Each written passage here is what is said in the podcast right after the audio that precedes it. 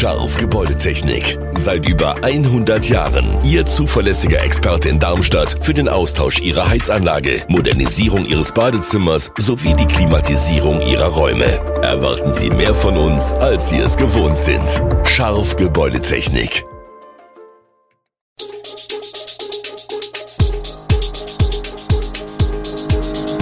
Gude, unser morgendliches News Update. Das Wichtigste aus Südhessen für Sie im Überblick. Guten Morgen aus Darmstadt an diesem 22. Dezember. Abriss der Rheinstraßenbrücke in Darmstadt gestoppt, weitere Kirche wegen Einsturzgefahr geschlossen und Tipps gegen Streit an Weihnachten. Das und mehr hören Sie heute im Podcast. Die Stadt Darmstadt hat den Abriss und Neubau der maroden Rheinstraßenbrücke gestoppt. Das wird sich auf Zehntausende Pendler auswirken, die täglich über diese zentrale Brücke nach und aus Darmstadt herausfahren. Grund sind offenbar verzögerte Bauarbeiten bei der Deutschen Bahn, denn deren Schienen unterqueren die Brücke. Zum Jahresbeginn sollte es neue Oberleitungen und Stellwerkssysteme geben.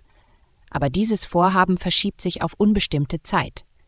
Die Folge? Das Baufeld, auf dem die Stadt loslegen will, wird nicht wie erwartet im nächsten Frühjahr frei sein. Die Verzögerung will der Magistrat nun nutzen, um das gesamte Vorhaben zu überdenken.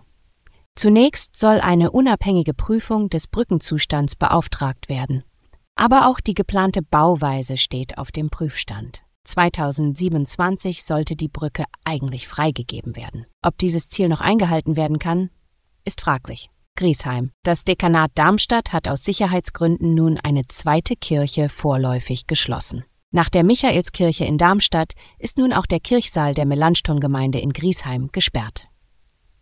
Hintergrund ist das eingestürzte Dach der Elisabethkirche in Kassel. Die beiden südhessischen Gotteshäuser gleichen dem Kasseler Bau, sowohl in der Konstruktion als auch in Baujahr und Spannweite. Eine Architektin und ein Statiker haben den Kirchsaal in Griesheim begutachtet. Dabei stellten sie Feuchtigkeit in der Dachkonstruktion und beschädigte Ziegel fest. Bis eine tiefergehende Untersuchung abgeschlossen ist, bleibt die Gemeinde geschlossen. Das bedeutet auch, dass hier an Heiligabend kein Gottesdienst stattfinden wird. Die Gemeinde weicht deshalb, wie schon zu Corona-Zeiten, auf ihren YouTube-Kanal aus und streamt dort live. Funkstadt. Bei einem Verkehrsunfall zwischen einem Auto und einem Streifenwagen der Polizei sind fünf Personen verletzt worden, eine von ihnen schwer. Die Streife fuhr am Donnerstagabend in Pfungstadt mit Blaulicht und Martinshorn bei Rot über eine Kreuzung und stieß dort mit einem anderen Auto zusammen, wie die Polizei mitteilte. Der Polizeiwagen war demnach wegen eines Einbruchalarms unterwegs.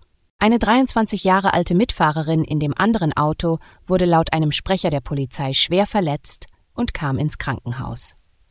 Auch die zwei Beamten und die Beamtin im Polizeiwagen sowie der 64-jährige Fahrer des anderen Autos kamen verletzt in Krankenhäuser. Was, sie konnten die Kliniken aber wieder verlassen. Die Höhe des Sachschadens stand zunächst nicht fest. Zum Sport. Nun ist es offiziell. Filip Stojilkovic wechselt von Bundesligist SV Darmstadt 98 auf Leihbasis zum 1. FC Kaiserslautern in die zweite Liga. In der bisherigen Saison bestritt Stojilkovic sechs Bundesligapartien. Insgesamt stand er in 23 Pflichtspielen für die Lilien auf dem Platz. Der 23-Jährige war erst in der vergangenen Winterpause zum SV 98 gewechselt. Der Schweizer U21-Nationalspieler kam für eine Rekordablösesumme von rund 1,6 Millionen Euro vom FC Sion ans Böllenfalltor, der bis dahin teuerste Spieler in der Vereinsgeschichte. Lilientrainer Thorsten Lieberknecht hatte sich zuletzt jedoch offen wie nie zuvor unzufrieden mit ihm gezeigt, und das auf und neben dem Platz. Das letzte Mal war Stojilkovic für die Lilien im Spiel gegen den ersten FC Köln am 1. Dezember auf dem Platz. Da wurde der 23-Jährige für acht Minuten eingewechselt. Kreis Bergstraße. Viele Hausarztpraxen an der Bergstraße bleiben bis zum 2. Januar geschlossen. Obwohl der Virchow-Bund der niedergelassenen Ärzte zum Protest aufgerufen hat, haben die Schließungen im Kreis nur bedingt was damit zu tun. Es habe sich in den vergangenen Jahren gezeigt, dass der Bereitschaftsdienst am Kreiskrankenhaus Akutfälle und Hausbesuche gut bewältigen könne, begründen die Ärzte ihre Entscheidung. Dennoch unterstütze man viele der Protestforderungen, beispielsweise jene nach weniger Bürokratie oder einer sinnvollen Digitalisierung, denn diese Probleme sind letztlich auch ein Grund für die Praxisschließungen. Mediziner und medizinische Fachangestellte bräuchten dringend Erholung. Die Energiereserven seien leer. Die Kassenärztliche Vereinigung Hessen gewährleistet die Versorgung mit dem ärztlichen Bereitschaftsdienst an ihren Standorten in Lampertheim, Lindenfels und Heppenheim. Für Notfälle ist die Notaufnahme des Kreiskrankenhauses in Heppenheim geöffnet. Und zum Schluss haben wir noch ein paar Tipps gegen Streit an Weihnachten. Alle Jahre wieder streiten sich viele Familien an Weihnachten und das tut weh, denn eigentlich wünscht sich jeder ein schönes Fest. Dass viele gerade an den Feiertagen aneinander geraten, liegt laut Psychotherapeutin Heike Winter auch an einer idealisierten, romantisierten Vorstellung von Weihnachten.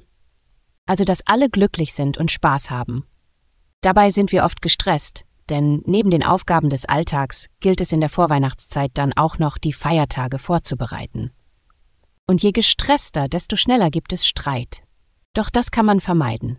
Beispielsweise indem man sich weniger vornimmt, rät die Therapeutin, und seinen Anspruch an Perfektion senkt.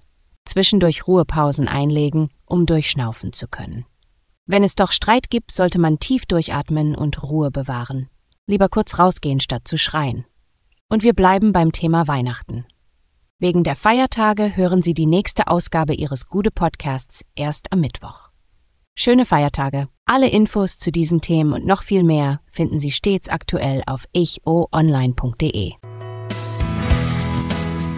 Gute Südhessen ist eine Produktion der VAM von Allgemeiner Zeitung, Wiesbadener Kurier, Echo Online und Mittelhessen.de.